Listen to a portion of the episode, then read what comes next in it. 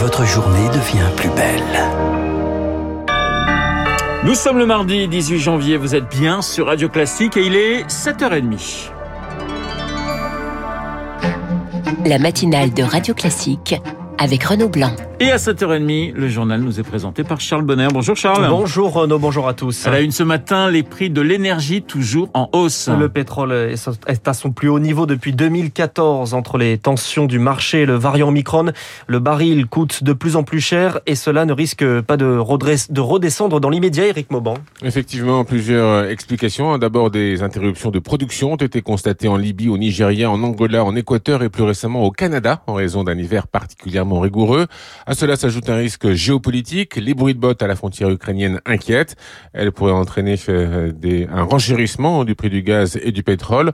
Enfin, le variant Omicron n'est désormais plus perçu comme une menace, ce qui laisse présager un regain de demande de carburant. D'ailleurs, en France, les prix à la pompe atteignent déjà des niveaux records. 1,68€ le litre de samplon 95, 1,62€ pour le gazole.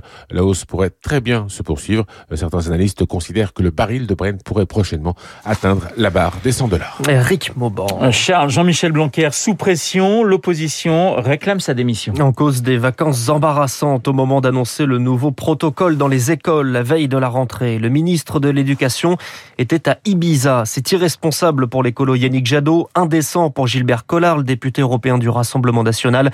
Indignation partagée par Guylaine David, la co-secrétaire du SNU-PPFSU. C'est plutôt le symbole marquant. Il y a vraiment euh, un décalage ici entre la gestion de la crise et sa gestion à lui qui euh, apparaît comme une gestion avec une certaine désinvolture et une certaine légèreté. On attendait du ministre la veille de la rentrée qu'il soit euh, à la tâche, au plus près de la réalité du terrain. Cette annonce au dernier moment et dans un journal payant s'ajoute symbole de, de son lieu de vacances. De quoi remettre de l'huile sur le feu à deux jours d'un nouvel appel à la grève des syndicats de l'éducation, une nouvelle fois soutenu par la principale fédération de parents d'élèves. Les salariés du médico-social sont également en grève. Aujourd'hui, leurs représentants réclament des hausses de salaire. Ils dénoncent une rupture d'égalité avec leurs collègues soignants. Rouler 200 km pour aller chez l'ophtalmo, c'est la réalité des déserts médicaux. Ces zones blanches éloignées des médecins, c'est le cas de la Sarthe, le quatrième département qui en compte le moins 6 généralistes pour 10 000 habitants. Mais ça, c'est sans compter une pénurie de spécialistes et notamment de dentistes. Un collectif d'habitants a organisé une réunion ce samedi. Laure Artru est médecin rhumatologue et vice-présidente de cette association. C'est une situation qui date pas d'hier et qui s'aggrave.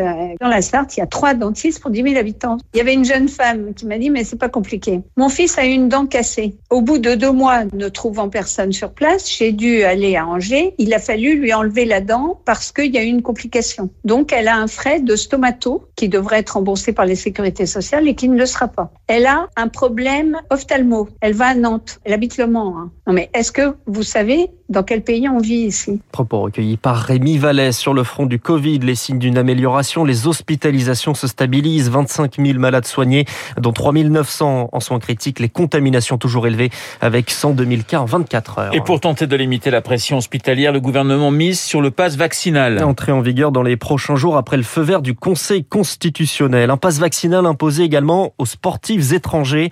Après l'imbroglio autour de Novak Djokovic en Australie, l'exécutif veut éviter de vivre le même feuilleton. La règle est donc claire, pas de vaccin, pas de terrain, une position ferme Antoine Cavallero, mais pas si simple à faire appliquer. Prenons l'exemple du football. Si 95% des joueurs de Ligue 1 sont vaccinés, il reste encore des récalcitrants. Ils ne pourront pas participer aux compétitions, seront aussi privés d'entraînement lorsque ceux-ci se déroulent dans des établissements publics. Maître Olivier Géral, avocat spécialiste du droit du sport. On ne peut pas licencier un salarié qui refuse de se faire vacciner. Mais pour un sportif, il y a une obligation également à ne pas perdre de vue, qui est celle de ne pas nuire à l'image du club et de ne pas nuire à l'image des sponsors du club. D'où la possibilité de suspendre, selon lui, les contrats des footballeurs et donc leur salaire. Mais une autre question taraude les spécialistes du droit du sport, l'accueil des sportifs étrangers. Sur le papier, une fois de plus, la règle est claire, pas vacciné, entrée refusée. Sauf qu'on ne sait pas de quel vaccin parle la ministre des Sports, un tennisman russe vacciné avec Sputnik ou un athlète chinois vacciné avec Sinovac, seront-ils acceptés? Roxana Maracineanu le promet, ces questions seront tranchées en fin de semaine. Antoine Cavallero, la ministre des Sports, Roxana Maracineanu, ouvre également la porte aux jauges proportionnelles dans les stades, au cas par cas, est décidé par les préfets. Les préfets qui imposent le retour du masque en Ile-de-France et en Loire-Atlantique. L'obligation concerne désormais les lieux où les gestes barrières ne sont pas respectés, par exemple sur les marchés, dans les rassemblements, aux abords des centres commerciaux ou encore dans les files d'attente. 7h35 sur Radio Classique. Charles, on a l'habitude de les trouver dans les boîtes aux lettres. Les prospectus sont de plus en plus rares. Carrefour arrête la distribution à Paris, à Lyon et Villeurbanne. Monoprix l'a déjà fait. Leclerc, Auchan et Superhumaine des expérimentations car ces 20 milliards de brochures, de catalogues et de prospectus distribués tous les ans représentent surtout un énorme gaspillage, Émilie Vallès. Le prospectus, c'est une arme commerciale très efficace, un moyen d'attirer des clients toujours plus volatiles qui papillonnent entre les différentes enseignes au gré des promotions.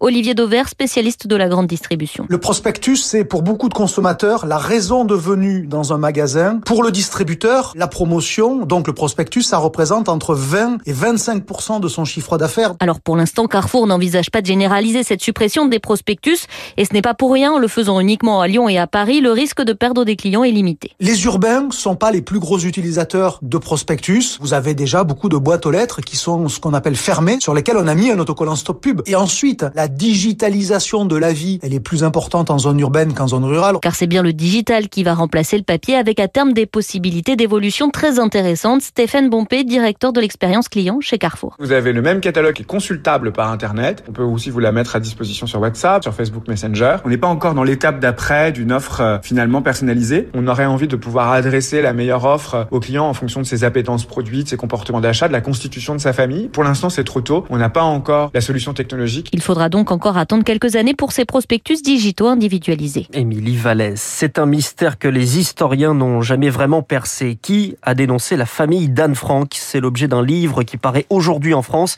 et basé sur l'enquête d'un ancien agent du FBI. Avec l'aide de techniques modernes, un suspect est désigné. Il pourrait s'agir de celui qui a révélé l'appartement clandestin de la famille Frank à Amsterdam, Pierre Collin. Oui, d'après l'enquête qui a duré plus de six ans, ce serait un notaire qui pourrait avoir révélé où se cachait Anne Frank, Arnold Vandenberg, un homme juif qui a survécu à la guerre, mais est décédé peu après, en 1950.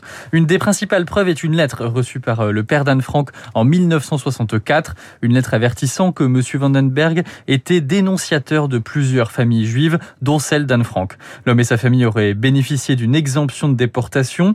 Il travaillait pour le Conseil juif, organe utilisé par les nazis pour organiser les déportations.